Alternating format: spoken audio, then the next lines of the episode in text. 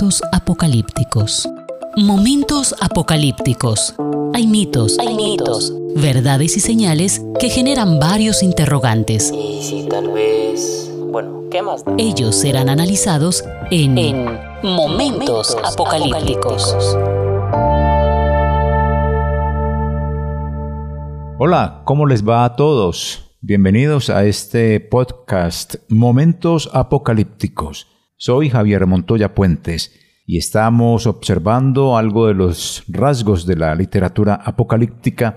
Nos hemos concentrado ahora en el capítulo 6, sobre todo en esa frase que nos habla el texto bíblico para observar algo muy característico de la literatura apocalíptica y es el capítulo 6, versículos 12 hasta el 14, que dice, miré cuando abrió el sexto sello, y he aquí hubo un gran terremoto, y el sol se puso negro como tela de silicio, y la luna se volvió toda como sangre, y las estrellas del cielo cayeron sobre la tierra, como la higuera deja caer sus higos cuando es sacudida por un fuerte viento.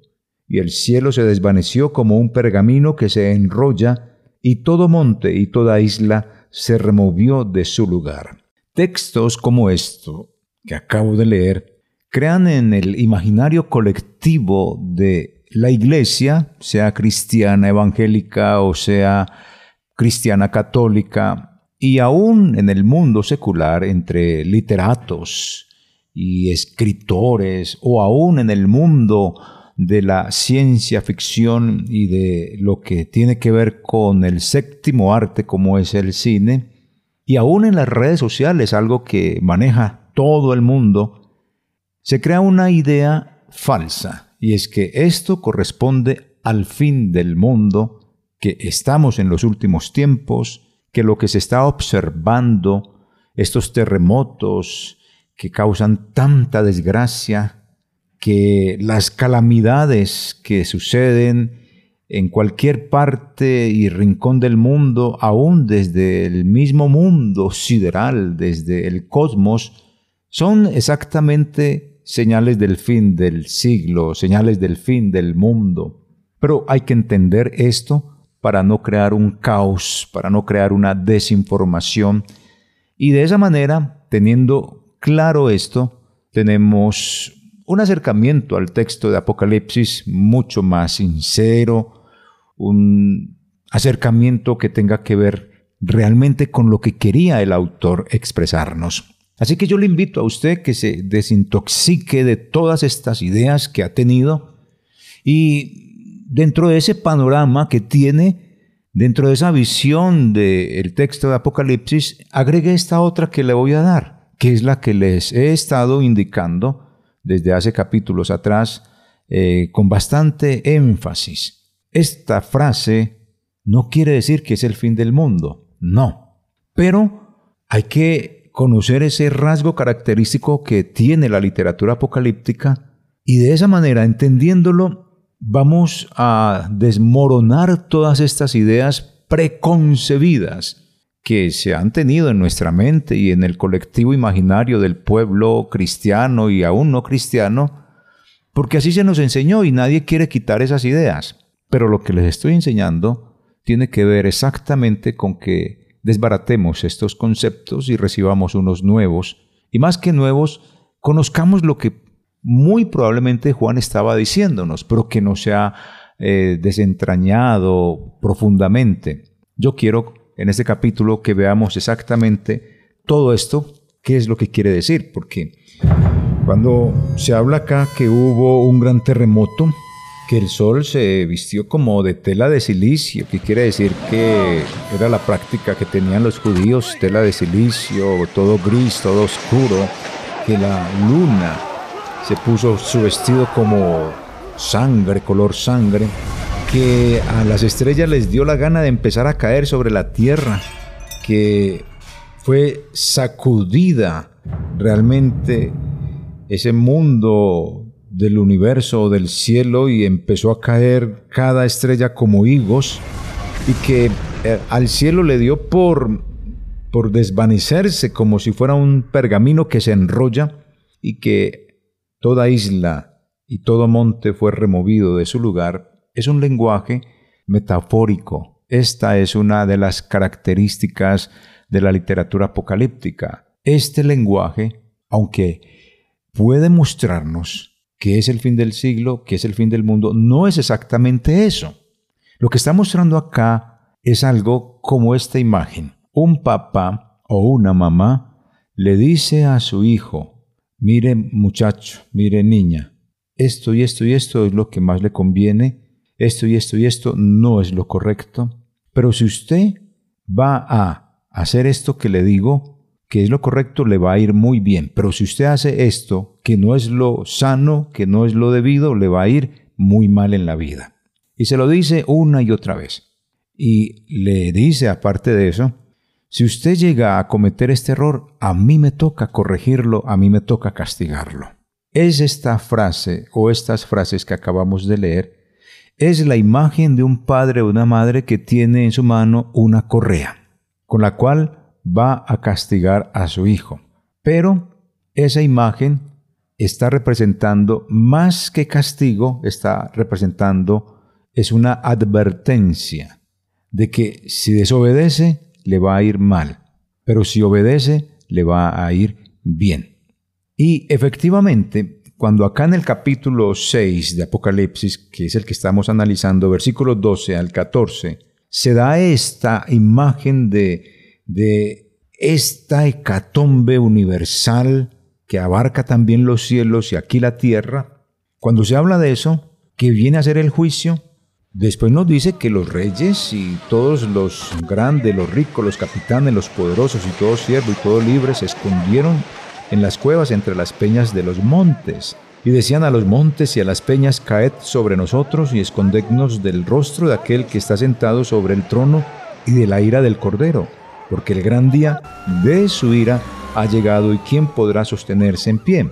Ahí termina este capítulo con la apertura de este sexto sello que habla de toda esta hecatombe y eso produce un terror a todos estos seres, a todos estos habitantes de los cuales hemos hablado, que ellos prefieren que les caigan los montes o los tape la tierra o esconderse en cuevas antes que enfrentar el día de ira de el Cordero de Dios y del que está sentado en el trono. Y ellos dicen, porque nadie podrá sostenerse en pie delante de ellos.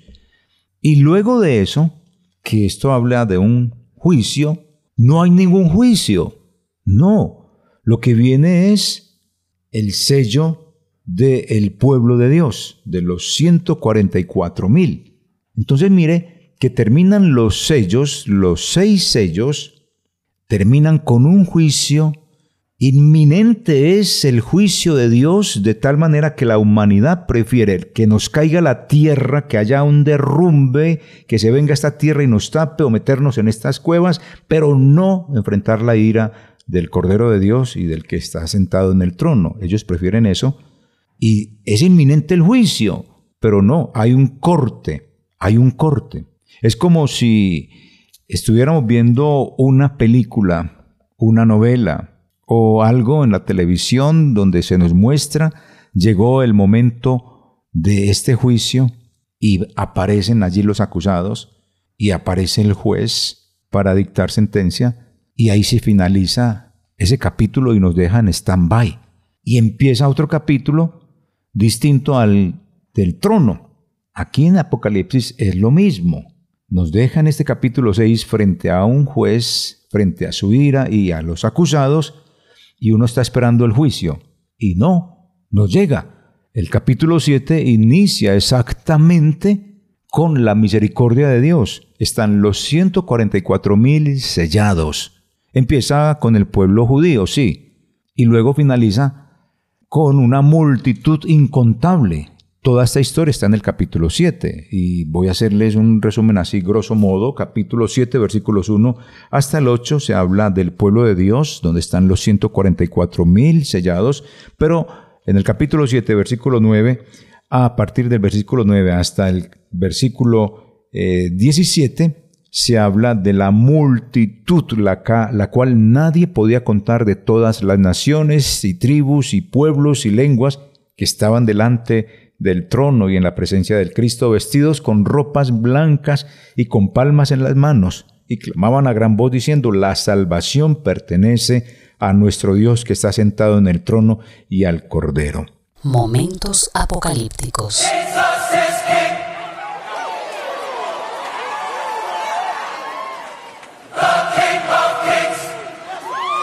Observe usted entonces que después de ese inminente juicio que no se da, aparece esta misericordia del Señor. Es eso a lo que uno tiene que apuntar cuando está leyendo estos textos. Una característica de la literatura apocalíptica es exactamente eso. Nos deja en stand-by en los diferentes juicios. En el capítulo 6 termina ese capítulo con un juicio, pero no se da el juicio. Y empieza en el capítulo 7 la misericordia, es el amor profundo de Dios por la humanidad. No hay juicio en ese momento. Lo mismo pasa cuando terminan las siete trompetas, viene un juicio impresionante, un juicio que va a ser pues realmente lo último. Y, y no se da ese juicio, sino que comienza exactamente otro tiempo de misericordia de parte de Dios para la humanidad. Y es ahí donde uno dice, Señor bendito, bendito eres tu Dios. El sexto ángel tocó la trompeta, capítulo 9, versículo 13. El sexto ángel tocó la trompeta y oí una voz de entre los cuatro cuernos del altar de oro que estaba delante de Dios, diciendo al sexto ángel que tenía la trompeta, desata a los cuatro ángeles que están atados junto al gran río Éufrates. Y fueron desatados los cuatro ángeles que estaban preparados para la hora, día, mes y año, a fin de matar a la tercera parte de los hombres. Y el número de los ejércitos de los jinetes era doscientos millones y yo oí su número. Y se cuenta así toda esta visión. Y termina precisamente este capítulo 9 con el versículo 21 diciendo, y no se arrepintieron de sus homicidios, ni de sus hechicerías, ni de, su fornicación, ni de sus hurtos. Es decir, aparte de todo esto de que se desatan estas trompetas, suenan y viene una hecatombe a la humanidad, la humanidad no, no se arrepiente. Esto es increíble. Luego de este sexto sello viene lo que es el rollo pequeño. El rollo pequeño es la palabra del Señor. Luego viene en el capítulo 11 los dos testigos. Los dos testigos son la iglesia del Señor. Luego en el capítulo 12 aparece la guerra en el cielo. Satanás y Miguel luchan y viene y aparece la iglesia. Y en el capítulo 13 aparece lo que es la primera bestia y la segunda bestia. Y en el capítulo 14, pues aquí aparece el Cordero de Dios nuevamente con los 144 mil y se está hablando de una salvación impresionante. Y luego en el capítulo 16 pues aparece lo que es eh, la señal o lo que tiene que ver con el septenario de las copas. Cuando terminan las copas efectivamente viene también lo que es esto de los relámpagos, voces, truenos y un gran temblor de tierra, un terremoto tan grande cual no lo hubo jamás desde que los hombres han estado sobre la tierra, capítulo 16, versículo 18, y luego entra el juicio prácticamente a ese imperio, al imperio que existía en ese momento, que era el romano, pero que la escritura llama como Babilonia o la gran ramera, y se da ese juicio a esa ciudad, a ese imperio, y ya después lo que entra en el capítulo 19 es la segunda venida de Cristo. Si uno observa todo esto, tiene que ser muy consciente de lo que está leyendo, porque la verdad es que si somos conscientes de lo que estamos leyendo, vamos a entender que esas palabras de esos juicios, de el sol se pone negro, la luna se viste de rojo, las estrellas se vienen hacia la tierra, la isla y los montes se mueven como a ellos les provoca.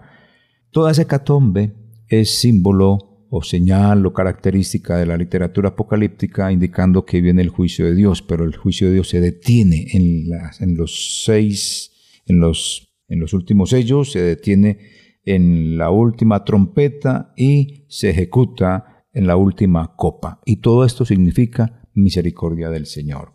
Por eso llama la atención que ningún autor del Nuevo Testamento, ni Pablo, ni Pedro, ni Juan, nadie, ni el mismo Jesús, ninguno de ellos intenta dar una explicación a todas estas imágenes escatológicas, porque la mayoría de la gente enseña eso. La iglesia cristiana evangélica eh, cree que esta es la consumación de los tiempos con estas frases que hemos dicho del sol negro, de la luna vestida de rojo, de las estrellas cayendo, de la isla y el monte apareciendo y desapareciendo a su mm, libre albedrío, que los relámpagos y las voces, todo esto está indicando precisamente el fin del siglo, pues ni Jesús ni ninguno de los escritores del Nuevo Testamento coge estas imágenes para eh, dar alguna explicación. No, ellos siempre dan por sentado, estos autores y el mismo Jesús, dan por sentado que los que van a leer estos textos van a entender lo que están leyendo y lo van a entender por la base que ellos tienen en su conocimiento de las escrituras hebreas, de la Torá o del Antiguo Testamento y de la tradición judía. Esta es una de las grandes dificultades, uno ponerse a leer un texto que tiene tantos miles y miles de años para nosotros va a ser muy complicado entenderlas. Para ellos no, ellos entendían qué quería decir exactamente esas frases. El sol se pone negro, la luna se viste de rojo, las estrellas caen, hubo truenos, relámpagos, terremotos, las islas y los montes aparecen y desaparecen. Ese lenguaje para ellos era un lenguaje muy conocido, para nosotros no. Entonces, como ha sido desconocido, Varias interpretaciones se han dado sobre este asunto y la que más fuerza ha tomado es precisamente esa, la de el fin del mundo. Pero yo les entrego esta imagen, como les dije ahorita al comienzo, es la imagen de un padre que está educando a su hijo y le dice, mira, obedece, si te pasa eso eh, es porque obedeces, si te pasa esto es porque desobedeces. Y, y esas imágenes o estas frases son esa imagen de un padre que tiene su correa en la mano para castigar, pero a la final no castiga, a la final simplemente la imagen de un padre que tiene un rejo en la mano, una correa, pero es un, rejo y una correa que implica amor, que implica amor. Mire, no haga esto. Mi hijo, mi hija, organícese, que si no, yo tengo que castigarla o tengo que castigarlo. Pero no castiga porque inmediatamente debería existir el juicio y no lo hay, porque entra el tiempo de la misericordia, como vimos en el capítulo 7, que es donde estamos con el 6 y con el 7 trabajando. Entonces, eh, coger toda esta imagen, coger todas estas imágenes eh, del Nuevo Testamento, hay que entenderlas, no son fin del siglo. Y ya lo hemos visto en el capítulo anterior, que lo hablaron los profetas, está escrito en salmos, en poesía, en la literatura narrativa, que no implicaba fin del siglo, fin del mundo, no, el mundo seguía normal, es más, Aquí uno encuentra en el Nuevo Testamento, en esta parte del Apocalipsis, si aquí en el capítulo 6 nos habla que las estrellas se caen como higos en el sexto sello, si observamos eso detalladamente, encontramos que en la cuarta trompeta las estrellas están de nuevo en su lugar para que una tercera parte sea herida. Veamos estos textos. Apocalipsis 6.12 dice, Miré cuando abrió el sexto sello, y aquí hubo un gran terremoto, y el sol se puso negro como tela de silicio, y la luna se volvió toda como sangre, y las estrellas del cielo cayeron sobre la tierra, como la higuera deja caer sus higos cuando es sacudida por un fuerte viento. Eso nos dice ese texto. Vamos a mirar lo que nos dice el siguiente en el capítulo 12, versículo 4. Y su cola arrastraba la tercera parte de las estrellas del cielo y las arrojó sobre la tierra. Es decir, si este sello, ese sexto sello, hablaba de que las estrellas caían, aquí la cuarta trompeta, en esa cuarta trompeta, las estrellas están en el cielo, están en su lugar. ¿Y para qué? Para que la tercera parte de esas estrellas sea herida, caigan. Entonces mire, primero están en el cielo y caen, y luego vuelven a estar en el cielo y van a caer. Entonces uno tiene que mirar acá que, que esto hay que tenerlo muy presente para no ir a tener equivocaciones interpretativas. Vamos a ver otro ejemplo. El sol se oscurece aquí en el capítulo 6, versículo 12, como lo hemos leído, pero se oscurece otra vez en el capítulo 8, versículo 12, y de nuevo en el capítulo 9, versículo 2. Vamos a leer estos versículos. Repito, capítulo 8, capítulo 8, versículo 12. Capítulo 8, versículo 12 nos dice, el cuarto ángel tocó la trompeta y fue herida la tercera parte del sol. O sea que el sol seguía alumbrando en la cuarta trompeta, pero en el sexto sello el sol se había puesto negro. Es decir, estaba negro y ahora en la en el cuarto en la cuarta trompeta fue herida, fue herida esa fue herido el sol. Entonces mire que hay que tener esa hilación para poder ir mirando si es cierto o no que es que el sol se va a poner negro. Son descripciones con las cuales el autor nos va diciendo que nos está hablando con un lenguaje metafórico. No es que se vaya a poner el sol negro, ni se va a caer, no. Es para mostrar que hay un juicio inminente, pero que no se da que hay un juicio de parte de Dios, pero que no se da porque viene la misericordia del Señor, y ese es simplemente su amor por todo el mundo. Momentos apocalípticos. Vamos a mirar Apocalipsis 9, 2 que nos dice, y abrió el pozo del abismo y subió humo del pozo como humo de un gran horno y se oscureció el sol y el aire por el humo del pozo otra vez aparece el sol allá arriba y se oscurece. Es decir, ya no estaba pues oscuro según el Apocalipsis capítulo 6 versículo 12, ya no estaba oscuro. Y en la cuarta trompeta ya no estaba oscuro y vuelve y se oscurece. Y aquí en este en esta historia del capítulo 9, el sol otra vez está encendido y vuelve y se oscurece. Esto es muy interesante. Ahora, en el capítulo 16 de Apocalipsis, capítulo 16, vamos a mirar el versículo 8, que nos dice, el cuarto ángel derramó su copa sobre el sol, al cual fue dado quemar a los hombres con fuego, y los hombres se quemaron con el gran calor. Eso es lo que nos dice aquí la escritura. Se intensifica tanto su calor que su calor quema a la gente. Pero ya no estaba pues oscuro.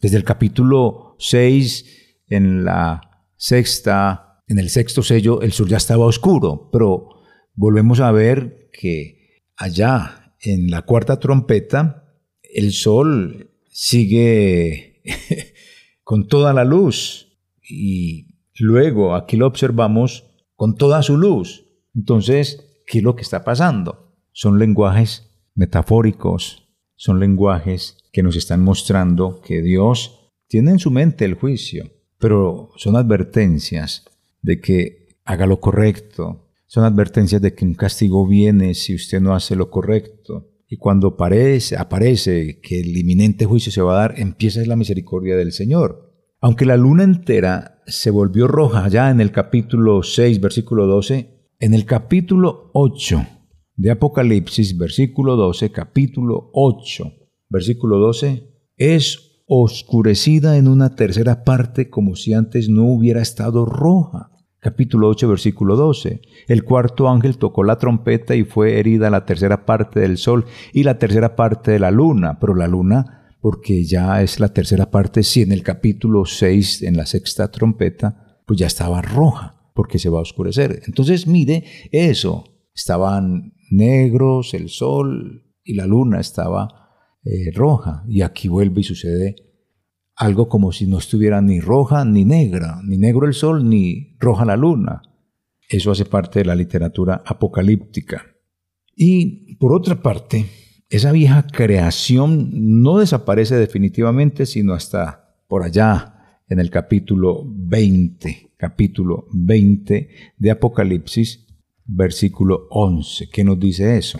Apocalipsis capítulo 20, versículo 11. Y vi un gran trono blanco y al que estaba sentado en él, de delante del cual huyeron la tierra y el cielo y ningún lugar se encontró para ellos. Ahí es donde realmente viene a desaparecer el mundo para empezar un nuevo mundo. Entonces, tenga en cuenta todo eso. Estas cosas son muy, muy importantes. Así que esos detalles de que el sol se oscureció, que las estrellas cayeron como higos, probablemente esto no esté significando nada. Es un lenguaje eh, metafórico, característica de la literatura apocalíptica. Simplemente lo que hacen es que sea mucho más impresionante ese terremoto y es la descripción dramática de, de, un desastre que hay en la tierra, que hay en los cielos. De todos los pasajes que hay en la escritura, Jesús no está anunciando eventos astronómicos, no está anunciando eventos catastróficos anormales, está anunciándose el juicio de Dios en el lenguaje del Antiguo Testamento, en el lenguaje que es estas, son estas frases que significan juicio. Eso es lo que él está haciendo. Eso es característica de la literatura apocalíptica. Cuando habla de esa manera, el sol negro, la luna vestida de rojo, las estrellas cayendo, todo eso está significando precisamente eh, un lenguaje de juicio, que en el capítulo sexto no se da, pero se habla de que ahí está el juicio, quedó en stand-by, como en la película que nos deja ahí, y, o en la serie que nos deja ahí en un evento de algo que uno espera que siga, pero ya se terminó la serie, se terminó ese capítulo y comienza la serie nuevamente y comienza el capítulo y comienza con otra parte y no hay ningún juicio. Comienza la serie y no hay ningún juicio. Comienza la película y no hay ningún juicio. Comienza el capítulo 7 de Apocalipsis y no hay ningún juicio. Entonces, ese es un lenguaje que está utilizando Juan, que se usó en el Antiguo Testamento para hablar de un juicio de Dios. Pero no es que el sol se vaya a poner negro, ni la luna se vaya a vestir de rojo, ni las estrellas vayan a caer, ni las islas vayan a desaparecer y los montes vayan a hundirse. No, ese es el lenguaje metafórico y eso hace parte de la característica de la literatura apocalíptica, hablarnos de esa manera muy dramática para causar una gran impresión.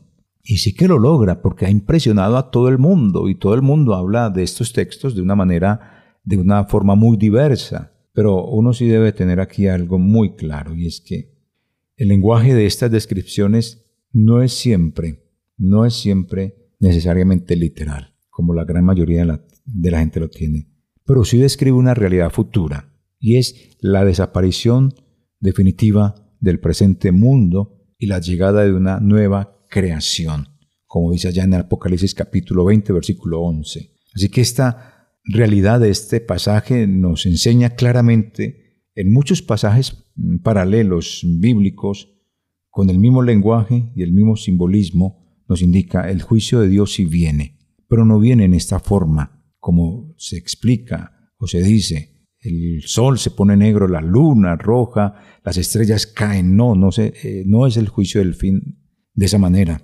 Todo este lenguaje es simbólico y sirve para referirse a esa gran realidad de que no es meramente simbólica, no, sino inherente y fundamental en el mensaje bíblico es hablar de esa manera.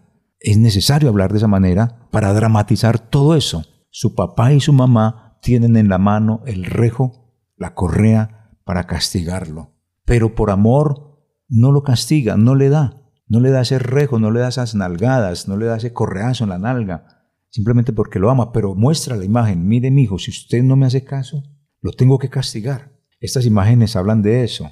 Es Dios diciendo, obedézcame, o si no, viene un juicio. Y ese juicio va a ser al tiempo final cuando ya se acabe este mundo en el cual vivimos, estas montañas que observamos, este aire que respiramos, esta comida que comemos de la tierra, se acabe todo eso, la mano de Dios aparece con ese rejo para decir, tú fuiste malo, no hiciste lo correcto y tengo que castigarte. Pero también esto está indicando, deténgase, mire cómo camina y reorganice su vida. También está indicándonos eso. Así que creo que teniendo esta explicación de estas imágenes, creo que se nos quita un poquito el miedo y no tenemos que leer estos conceptos de esa manera terrorífica, sino más bien es un amor de Dios para con cada uno de nosotros. Momentos apocalípticos.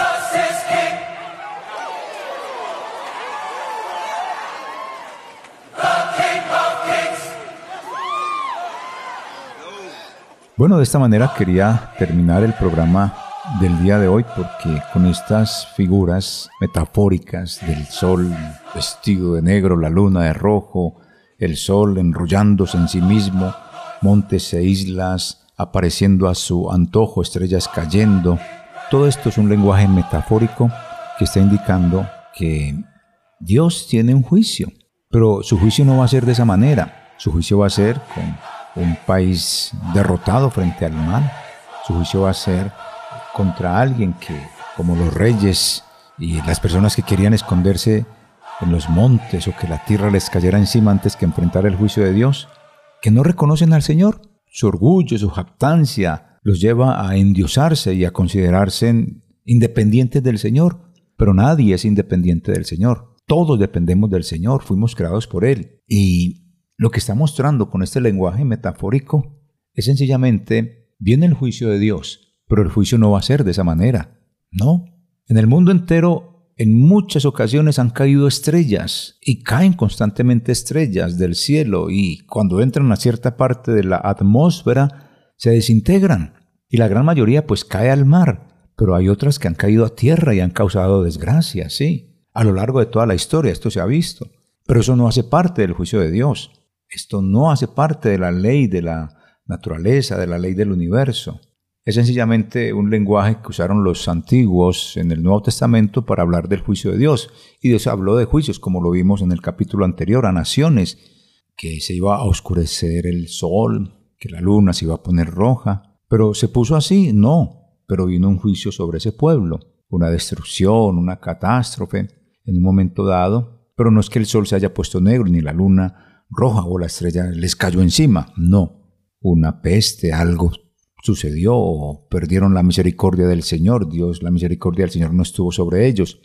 Es eso.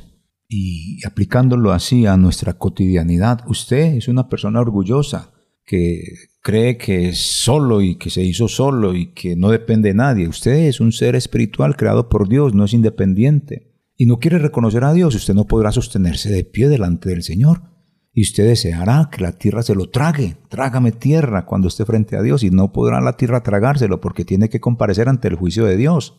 Es eso. El hombre alejado de Dios va a tener un juicio. Y el juicio se describe aquí en estos términos, en estos términos de catástrofe universal. ¿Pero van a ser así? No. Es el lenguaje, es el lenguaje metafórico y eso hace parte de las señales o características de la literatura apocalíptica. Si desprendemos esta idea preconcebida en nuestra mente, en el pueblo cristiano evangélico y aún en el pueblo católico, vamos a entender mucho más fácil el texto bíblico y nos vamos a arrimar, nos vamos a acercar poco a poco a ese texto de Apocalipsis de una manera mucho más amable, sin miedo, con una esperanza que allí Dios nos va a hablar. Así que espero que con esto que les he enseñado podamos despegarnos un poquito de esa idea que teníamos acerca de esta frase que indica fin del mundo. No, no es el fin del mundo en sí de esa manera, pero sí nos habla del fin del mundo. Sí, obvio, porque aquí va a haber un juicio, pero ese juicio se detiene y comienza la misericordia del Señor con los 144 mil sellados y la multitud de Dios celebrando la salvación en el capítulo 7, como les dije al comienzo.